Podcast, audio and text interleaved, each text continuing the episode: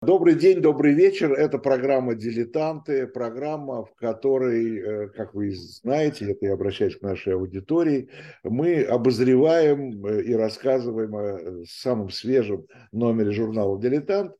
Э, и сегодня у нас в программе уже первый номер 23 года. Мы вступаем в новый, мы вступили, вернее, я имею в виду редакцию «Дилетанта», вступили в Новый год чуть раньше, 1 января. Досрочно. Досрочно. Э, вы услышали голос моего собеседника. Э, это Борис Хавкин, хорошо известный вам в первую очередь, наверное, по программе э, «Цена победы», но и в «Дилетанте» Борис Львович не первый раз публикуется, профессор РГГУ, доктор исторических наук. Мы перейдем еще к тому материалу, который нам предоставил Борис Хавкин. А пока я только хочу сказать, что показать, во-первых, вам. Видите, кто у нас на обложке? У нас на обложке э, сама звезда французского кино Аджани, э, но э, в исторической роли королевы Марго. Наверное, вот. Вот обменяемся, да, паролями. Э, но я бы хотел начать вот с чего. Если вы пойдете за журналом, я обращаюсь опять же к нашим зрителям, к нашим слушателям, то вы увидите э, такое странное новшество. Во-первых, он будет у вас в целлофановом пакетике. Заклеенном. Справа внизу здесь написано 18+. Если вы думаете, это парадоксы нашего времени. Если вы думаете, что 18 плюс из-за королевы Марго, то вы ошибаетесь. 18 плюс из-за того, что у нас в номере выступает иноагент, так это теперь называется, известный писатель, литературовед, поэт, э, журналист э, Дмитрий Быков.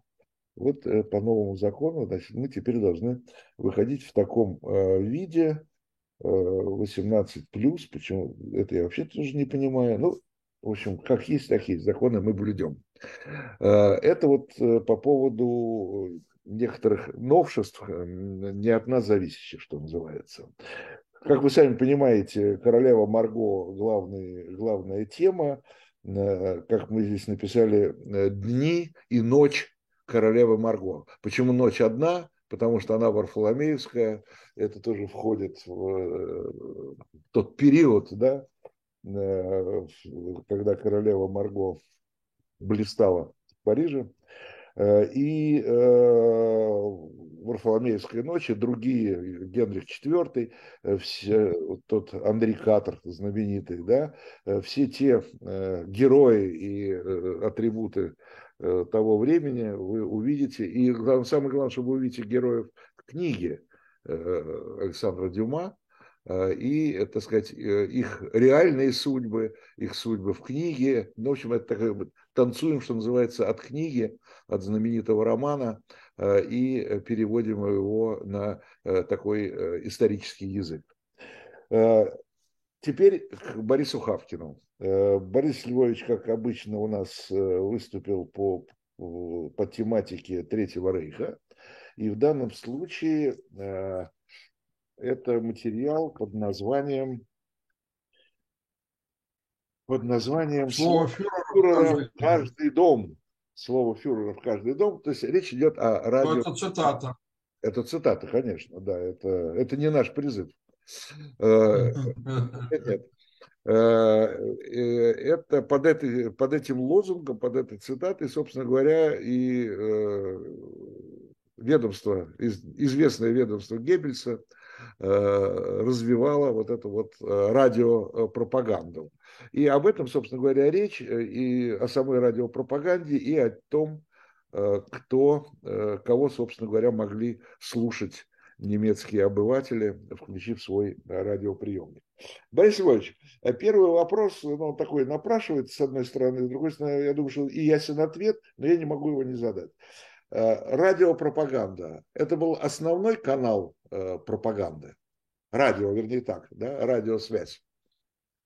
Виталий Наумович, ведь речь идет о 30-х, 40-х годах да, конечно. уже далекого, уже прошлого века, да, когда радио было самым передовым техническим средством не только связи, но и пропагандой, да.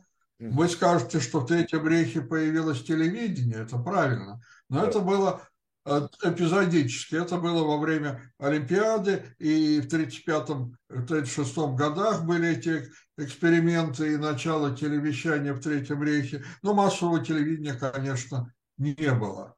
А вот а, радио стало самым массовым, самым доступным, самым влиятельным, да я бы сказал, самым эффективным средством радиопропаганды в Германии, именно потому, что по радио можно было а, передавать практически в прямом эфире, да, вот, например, выступление Гитлера, его речи, да, а, речи Геббельса, других нацистских фюреров, и, и прослушивание было тоже театрализовано, организовано на местах, в, на стадионах или на площадях, где были э, эти самые усиленные радиотрансляционные точки, где народ э, именно в массе да, стоял или сидел и, и, и поддавался этой самой э, радиопропаганде, внимал своим вождям.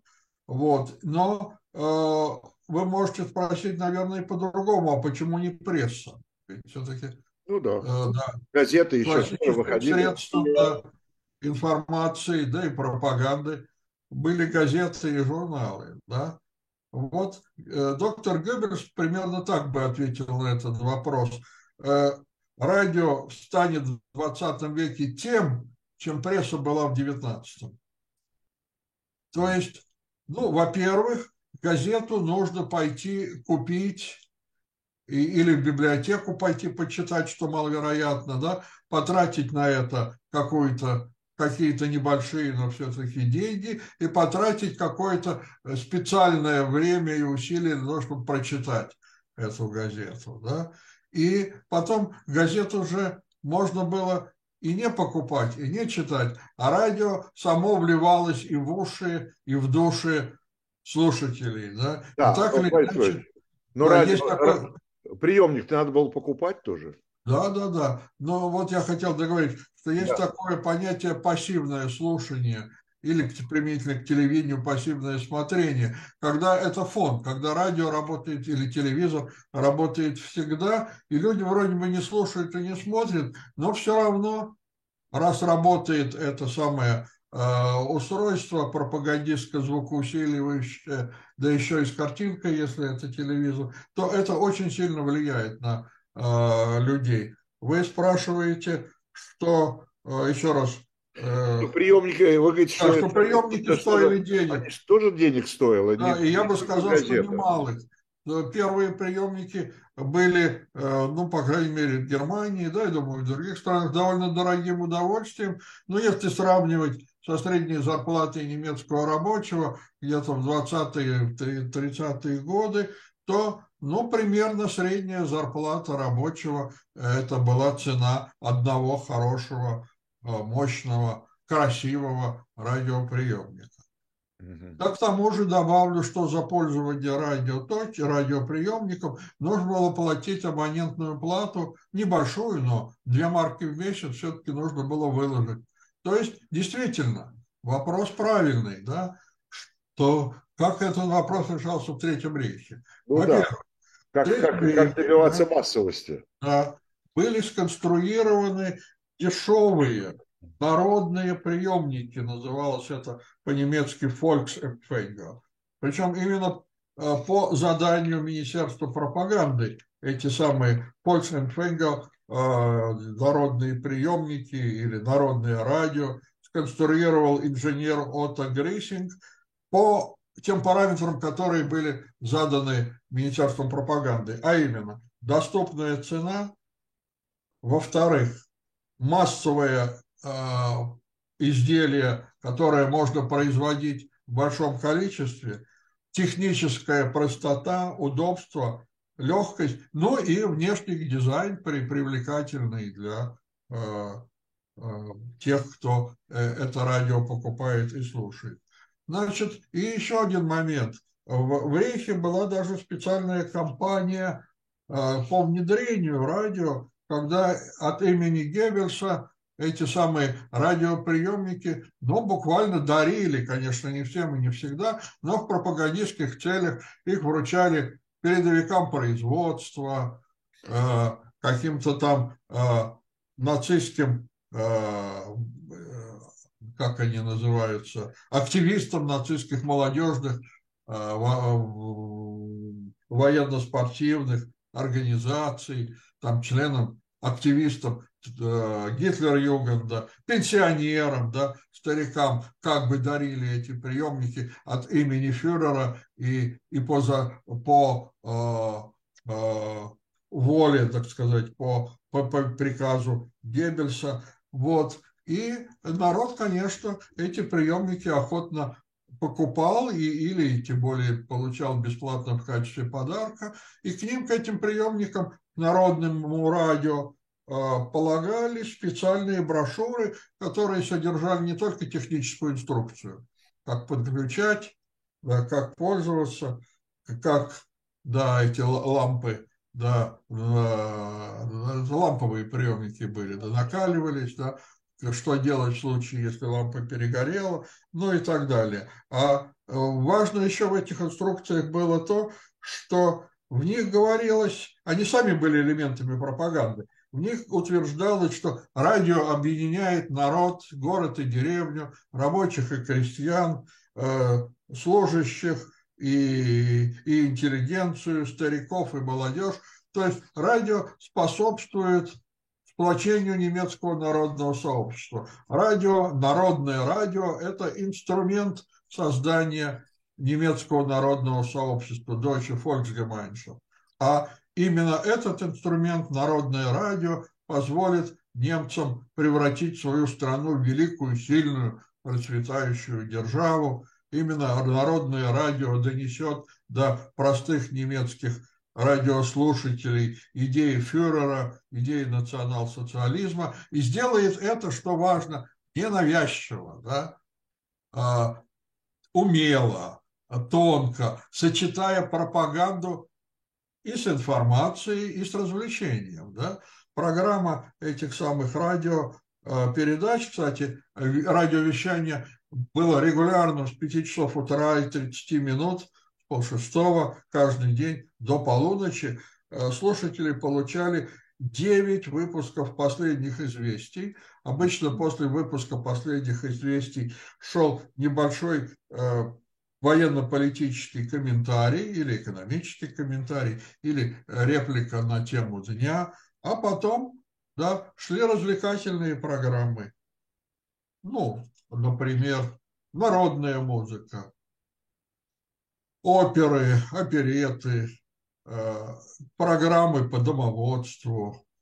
Э, но Понятно, что информация подвергалась жестокой цензуре, да, жесткой цензуре, но и вот эти культурные программы тоже подвергались цензуре, так как были запрещены, ну, во-первых, дегенеративная, в кавычки берем это слово, негритянская еврейская музыка, джаз, поп, свинг, то есть то, что теперь составляет массовую культуру, тогда в Третьем Рейхе было под запретом, да, э, было запрещено так называемое вырожден... вырожденческое искусство, к которому, например, относили творчество композиторов, таких как Арнольд Шойнберг и, или Белла Барток, да, э, такие писатели, как Франц Кавка или Курт Хиллер или Георг Гайм, они были запрещены, потому что тоже считались представителями этого дегенеративного, а, дегенеративного искусства, дегенеративной литературы. То есть а, цензура была и в этих программах.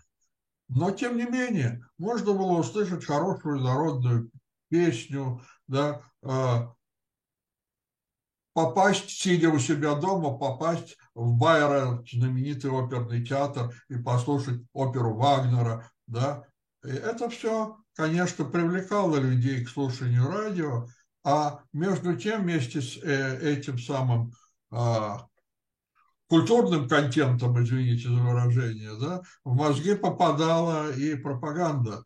которая содержалась и в информации, и в комментариях. Вот. И еще один момент. Наряду с Volksempfänger, народным радио, народными приемниками, были, ну, чуть позже, где-то в 1939 году, э, разработаны и продавались еще более дешевые э, приемники. Они назывались Геббельсшнауце, то есть буквально рыло или морда Геббельса. Да? Вот, немецкое снова шнауце, ну, известно в русском языке по названию порога, по породы собак, например, да, всякие там ризеншнауцеры, например, да. Вот шнауце – это морда, прежде всего, собачья, но и морда доктора Геббельса тоже. То есть здесь двойной смысл, конечно. С одной стороны, это геббельсовская пропаганда, да, рыла Геббельса, а с другой стороны, эти приемники были такими же тупорылыми, как и ну, скажем, э, господин товарищ Геносый рейхсминистр, да, ну, то есть, да, еще это, скрытое... это, народное, это народное прозвище такое, да? Да, да, это чисто народное прозвище Геббельшнаута. Они назывались тоже Kleine Volksempfänger, маленькие народные радиоприемники, да, в народе их называли Рейлом Геббельса. Вот. И они стоили еще дешевле, их можно было купить в кредит или получить в подарок. Короче говоря, завершаю свой затянувшийся монолог, 70% немецких семей дома к 1939 году имели радиоприемники и постоянно их слушали. А, слушали. Борис Иванович, а если чуть-чуть заглянуть дальше, во время уже Второй мировой войны, эти приемники не создали проблему для Германии? Вот в каком смысле, что эти, прием, эти приемники, по ним уже можно было слышать то, что у нас потом в Советском Союзе назывались вражеские голоса. То есть, если э, слушать Лондон, э, там э, Вашингтон, может быть, даже и Москву. Значит, в тех старых классических дорогих радиоприемниках Э, были частоты и Лондона, и даже можно было найти радио Коминтерна, то есть Москву. Вот, я уже говорю там о том, что весь мир можно было слушать. Но в этих народных приемниках эти частоты были э, редуцированы, да, но эти хитрые англичане и хитрые коминтерновцы придумали э, так, что они вещали на частотах, которые были зарегистрированы в Рейхе, вот, и иногда просто вторгались в нежную ткань а, а, нацистской радиопропаганды. Кстати, этот прием был разработан в Советском Союзе вот, офицерами из управления полковника, позже генерала Бурцева Михаила Ивановича. Это управление спецпропаганды Главного политуправления Красной Армии. Этим занимались такие замечательные пропагандисты, в частности, как Лев Копелев знакомый вам, да, как писатель, литературовед, но во время войны он был черным майором, как его звали немцы, да, вот как раз специалистом по спецпропаганде. Вот, значит, в чем состоял этот прием? В, э, в эфир, на котором вещало радио Берлин, да, э, в, входил прямо в ткань передачи на этой волне посторонний голос – который на немецком языке обычно начинал свою реплику словом «люге» – ложь. И дальше в прямом эфире он опровергал буквально только, только то, что сейчас в эфире говорил, допустим, Гитлер или Геббельс. Да? То есть это нужно было быть не только прекрасным знатоком немецкого языка, но и прекрасным полемистом, чтобы сразу по ходу ориентироваться. Значит, э, тогда э, радио Берлин сразу выключало эту, эту станцию и начиналась какая-то музыкальная запись. Да? Потом эфир восстанавливался, но эффект от речи Гитлера или Геббельса был сорван, конечно же. Это сильный прием, конечно. Да, да, он назывался «Лüge», ложь. Вот. И были еще одни, кстати, очень интересные способы. Мне об этом способе рассказывал один бывший радист вермахта, его уже давно нет в живых, он из Сталинграда. Вот, он сидел в своей радиомашине в Сталинграде, ну, и когда была возможность, слушал вполне официальную ну, немецкую радиостанцию для вермахта. Вот. И на волне этой радиостанции вдруг раздавался стук метронома. Тик-так, тик-так, тик-так. И потом на немецком языке монотонным голосом шел текст. Jede Sekunde in Stalingrad stirbt ein deutscher Soldat. Jede Sekunde in Stalingrad stirbt ein deutscher Soldat. Stalingrad ist ein Massengrab. И дальше опять метроном. Вот. Каждую секунду в Сталинграде умирает немецкий солдат. Сталинград массовая, братская, как он говорит, могила. Вот. То есть не, не эти самые радисты немецкие буквально с ума сходили. Вот от этого метронома, когда раздавался это тиканье метронома, они сразу спешили выключить свои станции. Вот. И это был очень сильный пропагандистский эффект. Ну, да. Вот.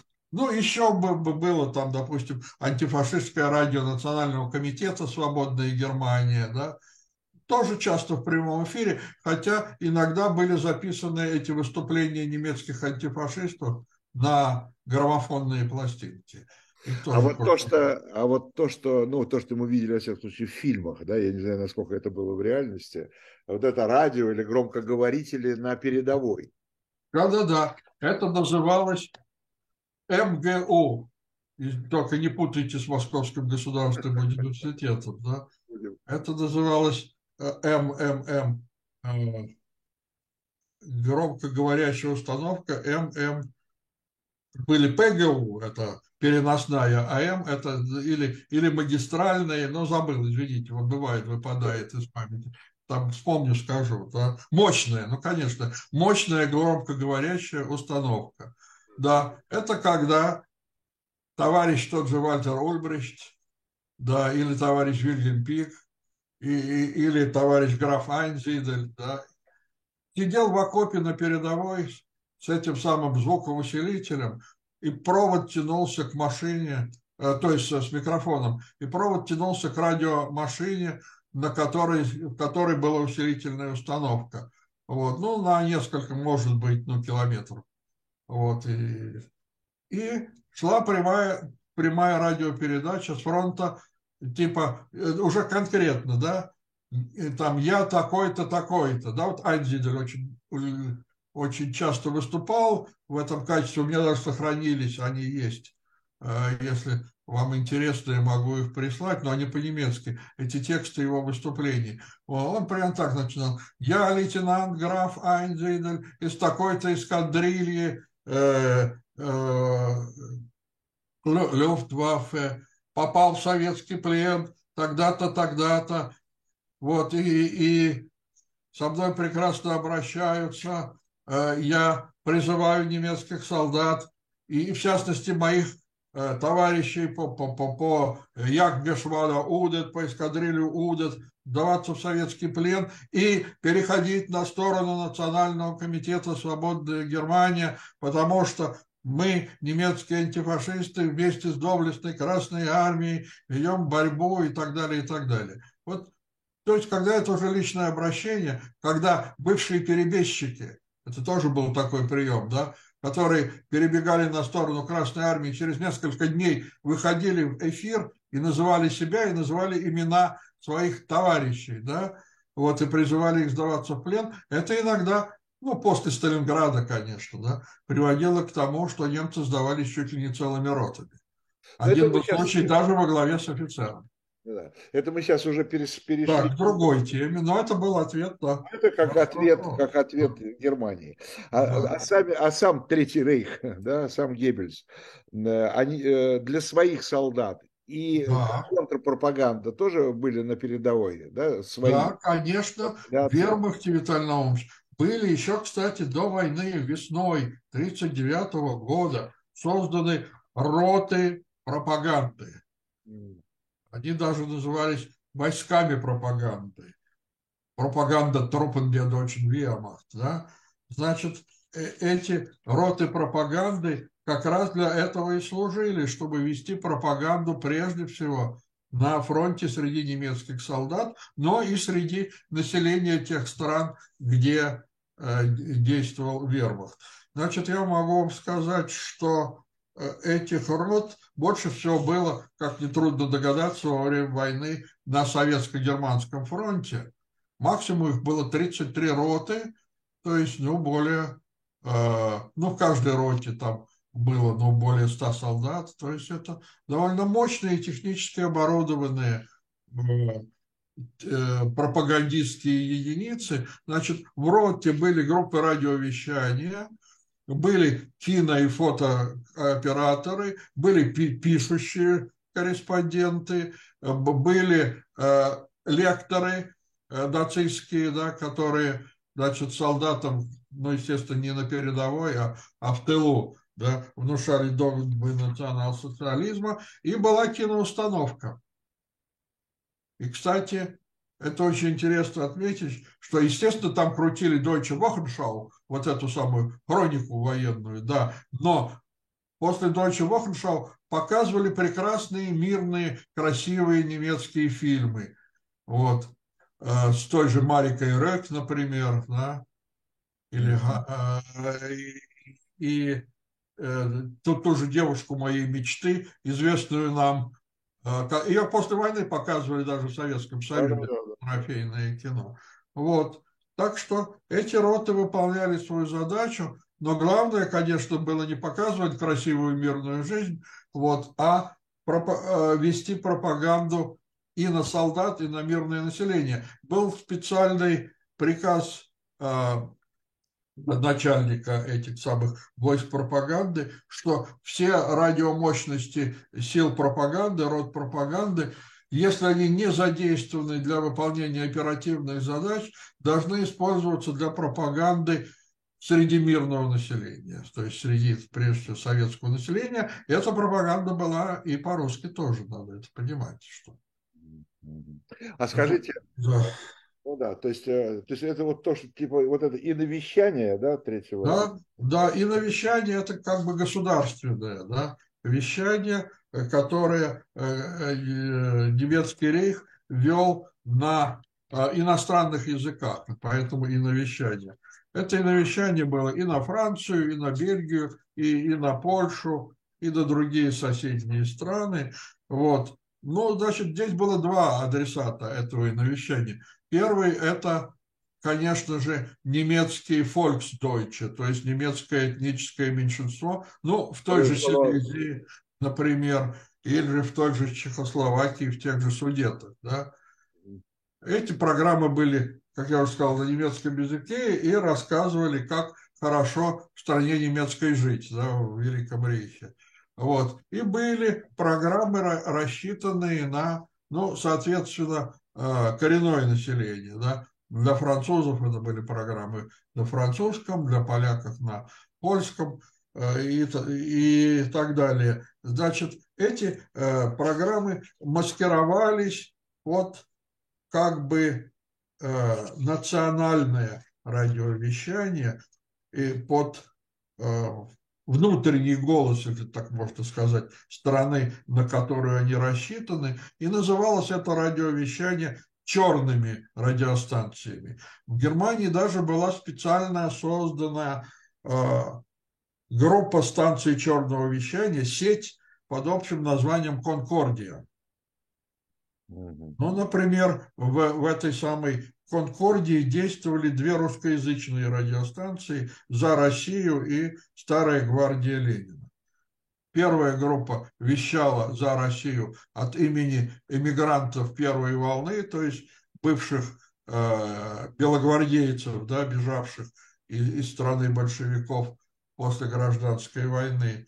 Так, да, а Старая гвардия Ленина вещала от имени э, противников Сталина, ну, троцкистов, например, да, э, других вроде бы революционеров, которые не одобряли Сталина и его политику, вот, от имени старых большевиков, которые как бы придерживаются ленинского курса, в отличие от сталинского курса.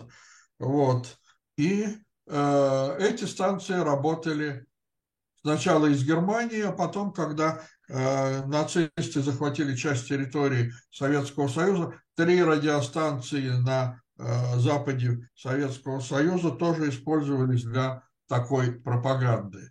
В особенности, конечно, э, развита была вот эта вот линия, направленная на антисталинскую и антисемитскую пропаганду э, среди э, населения и Украины, и Белоруссии, и, и захваченной территории России. Но еще важно отметить, что в самом конце войны была создана черная немецкая радиостанция. Mm-hmm. Она называлась Вервольф. Оборотень, да? Да, и главным Вервольфом был доктор Геббельс. Он сочинял тексты и выступал на этой самой радиостанции Вервольф, которая вещала на Германию от имени несуществовавшего нацистского сопротивления советским оккупантам прежде всего, да, Красной армии, да, рассказывала о зверствах Красной армии, призывала, значит, немцев сражаться до последнего, э, не, не, не, не сдаваться в плен, да, и Никакого этого немецкого сопротивления радио Вервольф не могло э, побудить к жизни, его не было. Да. Но, тем не менее, пропаганда от имени этих оборотней э, велась. Но и э, эта станция прекратила свое вещание вместе с концом Третьего рейха. Понятно, да. Ну, здесь вот трудно сказать, понимаете, что, с одной стороны, можно сказать, что пропаганда безусловно, имеет свои границы, да, и э, она уже не может сделать там что-то сверх, сверх, сверх того, что вообще возможно, да, я имею в виду вот эта попытка Геббельса э, уговорить народ, значит, продолжать сопротивление. Но с другой стороны, наверное, кто-то все равно поддавался, да, мы же... Я не знаю, ну да, если мы говорим о мальчишках из Гитлер-Юга, которые с, патронами бросались под советские танки, это, пожалуй, единственное, на кого действовала эта пропаганда. Потому что на... Можно сказать, что они жертвы этой пропаганды. Точно, жертвы в прямом смысле этого слова.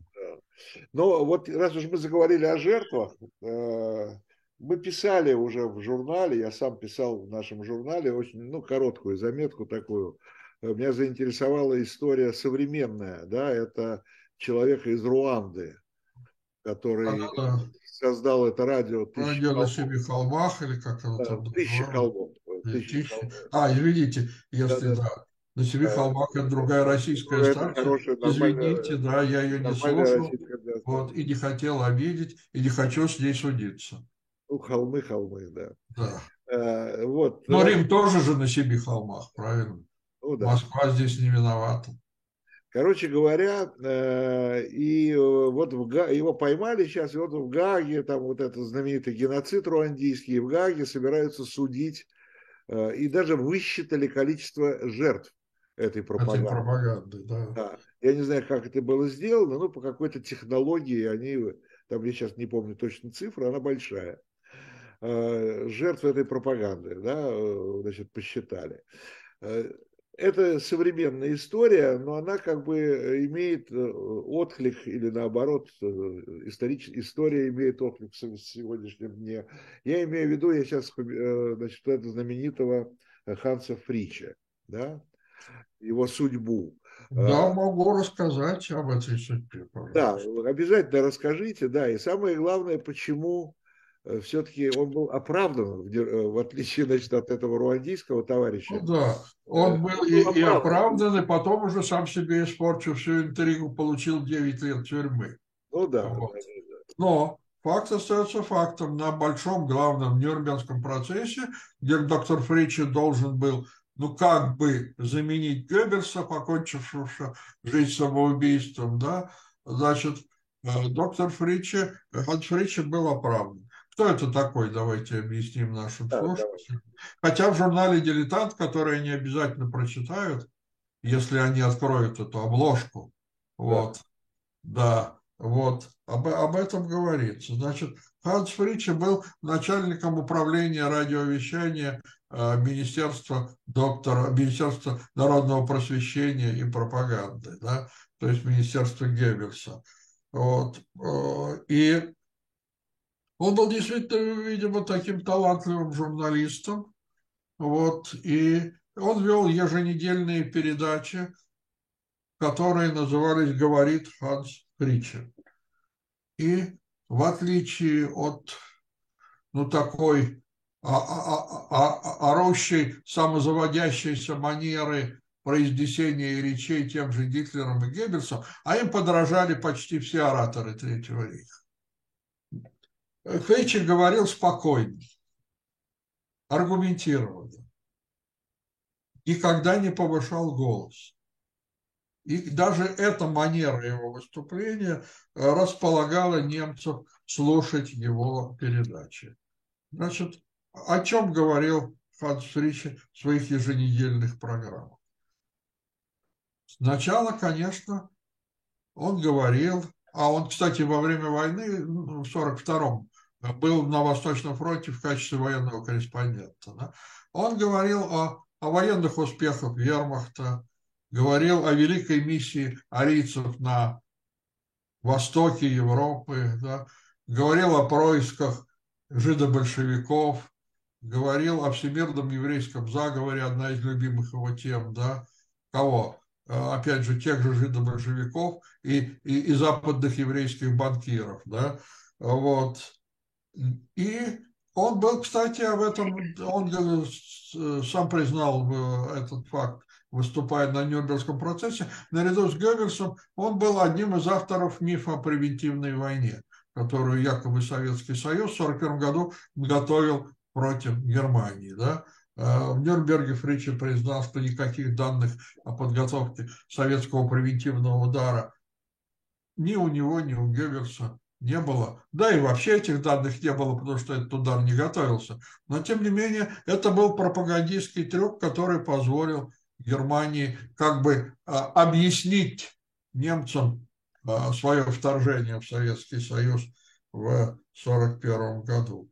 Вот, значит, и в особенности важно отметить роль притчи и его программ в конце войны, когда он не просто призывал немцев держаться до последнего, а когда он ну, просто цитировал в эфире тоже британскую News Chronicle или советскую Красную Звезду. Ну, например, британская News Chronicle писала, цитирую, «Мы за уничтожение всего живого в Германии, мужчин, женщин, детей, птиц, насекомых».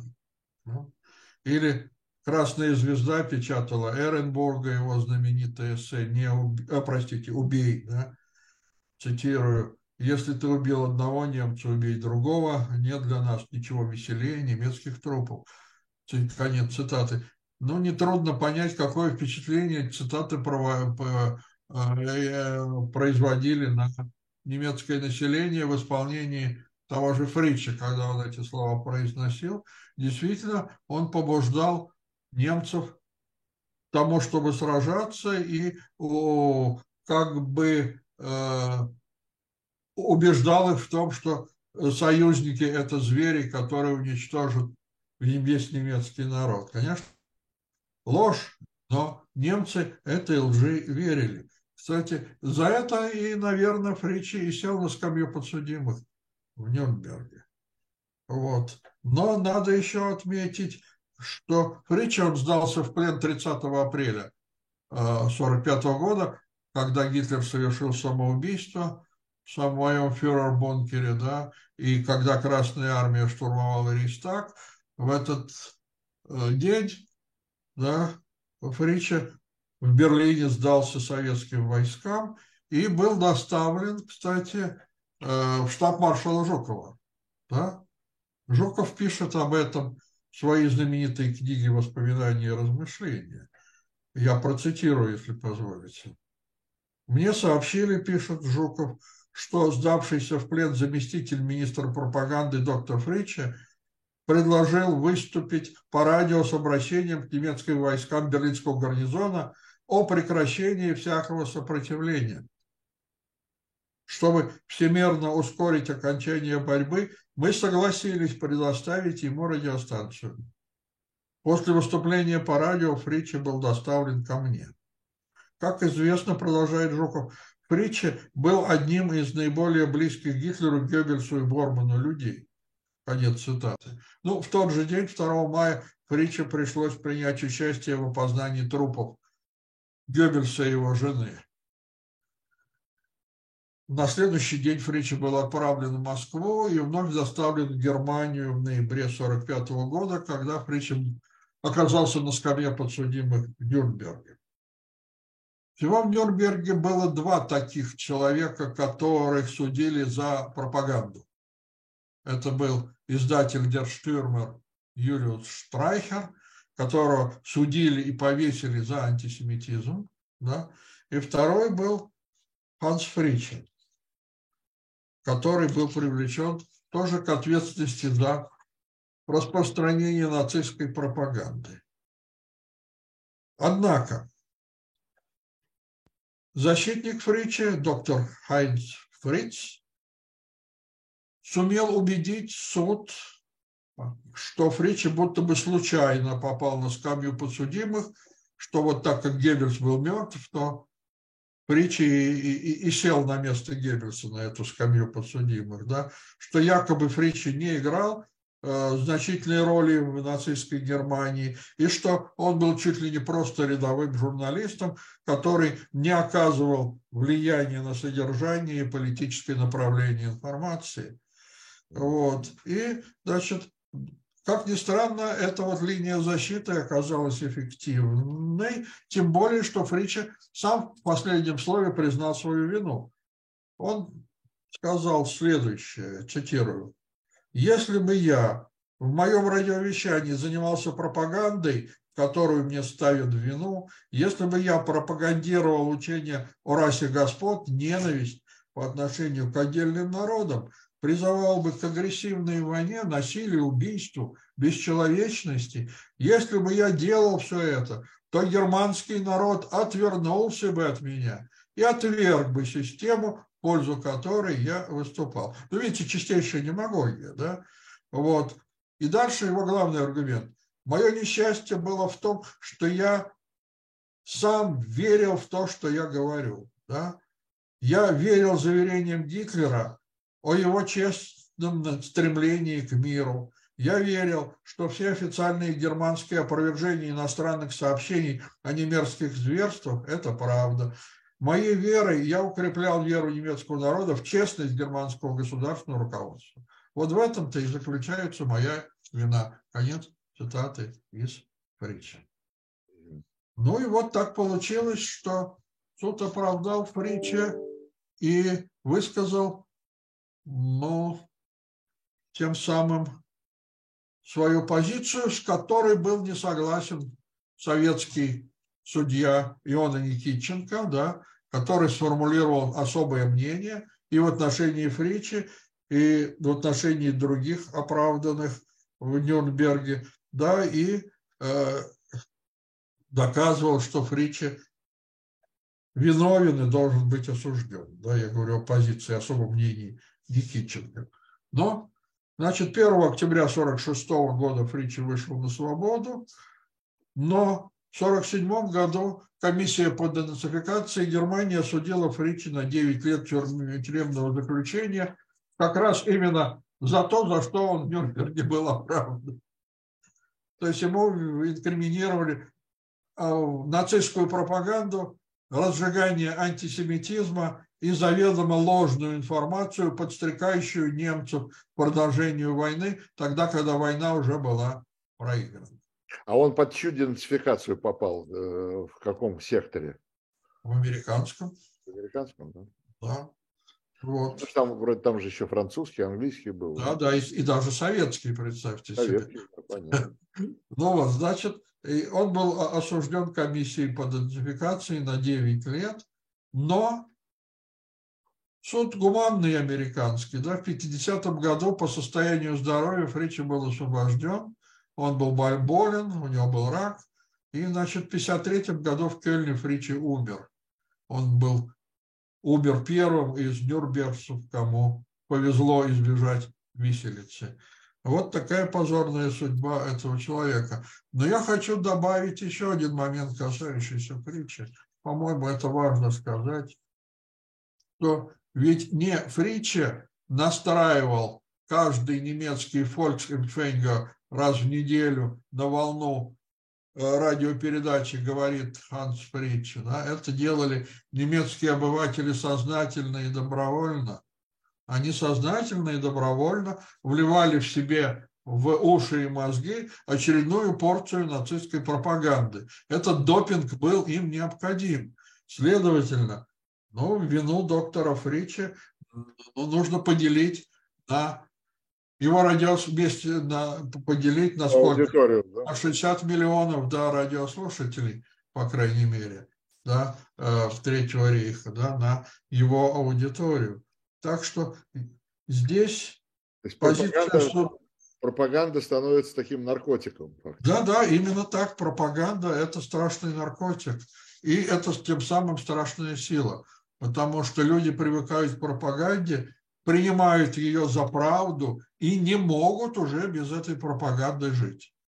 Вот. Чтобы, так сказать, э, распропагандировать образованную да, просвещенную германскую нацию, э, нацистам понадобилось 12 лет тотальной пропаганды. Да? И главным средством этой пропаганды было именно радио, как мы сегодня говорим. Но если бы немцы не хотели это радио слушать, никто же бы не мог их заставить это.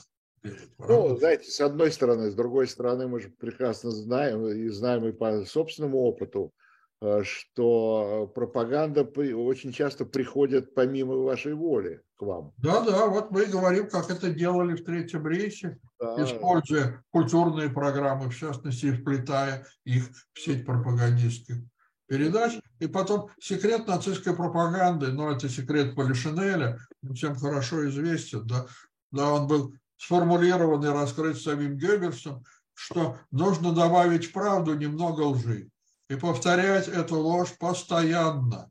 И народ в эту ложь поверит.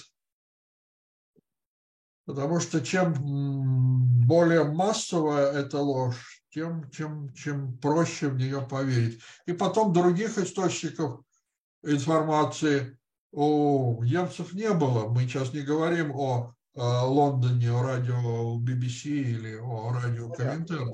За слушание этих вражеских голосов Рейхе полагалось ведь заключение в концлагерь. Да? Это не, не, все так, не все так просто. Да? Вот. А за распространение содержания иностранных передач, ну, например, в виде листовок или просто в виде сплетен, когда ты просто соседу пересказываешь содержание да, того, что ты услышал по радио, да, можно было получить приговор за государственную измену, то бишь смертную казнь. Так что все Но, это очень серьезно.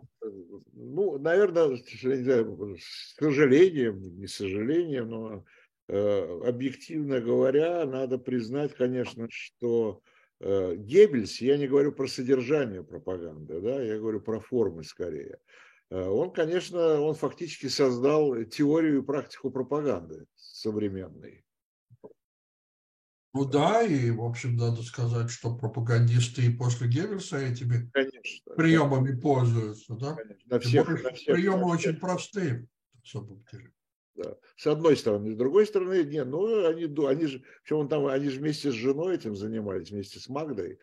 А, и э, ну, мы, это сегодня действительно не, не наша тема, может быть, мы еще раз как-то к ней вернемся. В свое время у нас была в «Цене победы» программа на эту тему.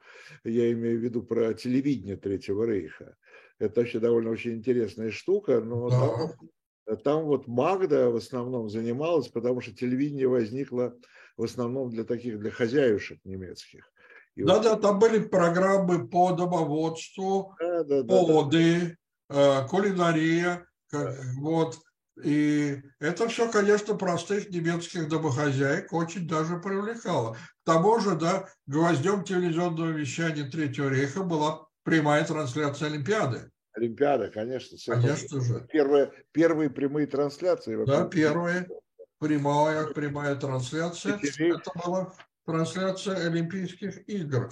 Ну и э, телевидение было, уже об этом говорили немногих, да, то есть э, в крупных городах были специальные, ну, скажем, залы, салоны для просмотра. Красные уголки такие, красные уголки. Ну, да, да, да, да, по-советски это так называется, красные уголки. Вот, значит, и там стояли эти самые телевизионные приемники с квадратным экраном 25 на 25 сантиметров, да, и люди вот садились рядом с этими телевизорами и болели, естественно, за немецкую сборную на Олимпиаде. Вот. Но я бы, если вы заговорили о телевидении, хотел бы вам сказать такую вещь. Вам, наверное, знакомо имя Манфреда фон Ардене. Uh-huh. Uh-huh. Это немецкий физик, один из руководителей немецкого уранового проекта, э, барон, э, штандартенфюрер СС, кавалер рыцарского креста с дубовыми листьями. Он был изобретателем электронного бегущего луча, вот того самого метода передачи телевизионного сигнала, который но в телевидении используется, по-моему, и до сих пор. Не в этом дигитальном цифровом, а вот в старом телевидении. Да? Значит, именно он разработал техническую модель немецкого телевидения. И, кстати сказать, он, фон Ардене после войны был в Советском Союзе и участвовал в работах по советскому атомному проекту, да, и был удостоен двух, целых двух сталинских премий в 47 и 53 годах, да. То есть, конечно, это был очень талантливый инженер. А, это вот тот человек, который потом, э, где-то они в Гагре, по-моему, были, да, в Сухубе? Ну, да, там в нескольких местах были эти центры, как назвали, почтовые ящики, да, где работали немецкие специалисты. Среди них был и вот этот самый барон фон Ардене.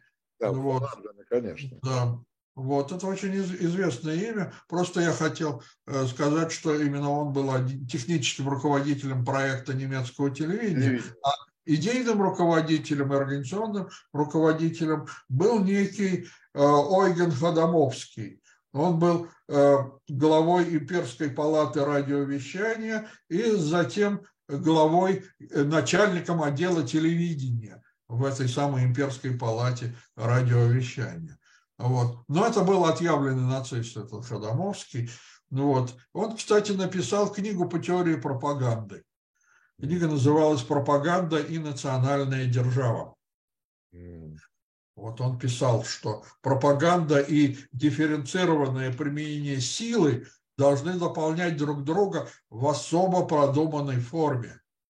Они, то есть пропаганда и применение силы, не являются абсолютными противоположностями. Применение силы может быть частью пропаганды, а пропаганда частью применения силы. Да?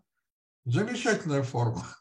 Да, да. Вот. Ну, слушайте, люди этим занимались, да. Эти, а, это, вот. все, это не шуточки, как у нас говорят. Ну да. То есть вот идеи эти были заложены в основы нацистского и телевещания, и радиовещания. Ну, телевещание, оно еще было, конечно, молодое. Да, но да. тем не менее по телевизору тоже велась эта самая нацистская пропаганда. Конечно. Кстати говоря, очень интересно. Да, да, говорите, извините, я вас перебил. Да. Кстати говоря, очень интересно из того, что я читал, это то, что когда, ну, 45 год, когда уже Третий Рейх пал, Э, то э, американцы, видимо, э, больше других понимавшие значение и эффективность телевизионной пропаганды, они не то что не спешили, они просто запрещали восстанавливать все эти вышки трансляционные в Германии, понимая, что через телевидение может снова возродиться нацизм. Там. И очень тормозили, по-моему, этот процесс в Германии после ну, войны. Это ну, связано с тем, что а, американцы э, все патенты технические вывезли, всех специалистов по возможности вывезли к себе, да, и эти люди потом работали и на американское телевидение, и на американский космический проект, тот же там Вернер фон Браун, например. Браун. Да? да. И во многом, кстати, определили успех американского э, послевоенного э, чуда. Вот. Но э, Советский Союз ведь тоже вывозили и оборудование, и специалистов, но как-то недооценили вот эту патентную составляющую, вот эти новинки тех технические. Да? Но факт, что немецкие физики работали вот по советским программам военным после войны в Советском Союзе. И, кстати, стояли и у истоков технических вот этого вот э, советского э, телевидения. Я говорю о, о технологии электронного бегущего луча, да. Вот, запатентованной в Германии. Вот, так что э, здесь нужно учитывать две, две составляющих. Пропагандистскую, идеологическую и техническую. И техническую, конечно. Спасибо большое. Спасибо, я говорю Борису Хавкину, сегодняшнему моему собеседнику. Напоминаю нашей аудитории, что вышел уже первый номер журнала «Дилетант». Первый номер вот, третьего года. Вот я его покажу. Вот. Да, где вы можете прочитать и статью и об этом, и о многом другом и о королеве Марго, и что есть еще у нас интересного, и рубрика «Процесс», как всегда, и вот я просто перелистываю и вижу очень много всякого, всякого интересного. И открылась новая рубрика у нас, кстати говоря, вместе с Госархивом Российской Федерации. Они нам теперь каждый месяц будут давать какой-то документ интересный э, с комментариями, естественно. Так что читайте журнал «Дилетант». Заходите обязательно на Дилетант Shop Media, где вы можете приобрести и журнал, и э, книги. Там очень много исторических, интересных, хороших книг. Э, и не забывайте ставить лайки. Да, ну и самое главное, мы же, надо было нам вначале сказать, Борис Львович, с Новым годом все-таки, несмотря ни на Да, с Новым годом. Да. Всего хорошего, спасибо. Спасибо, всего доброго, до, до встречи.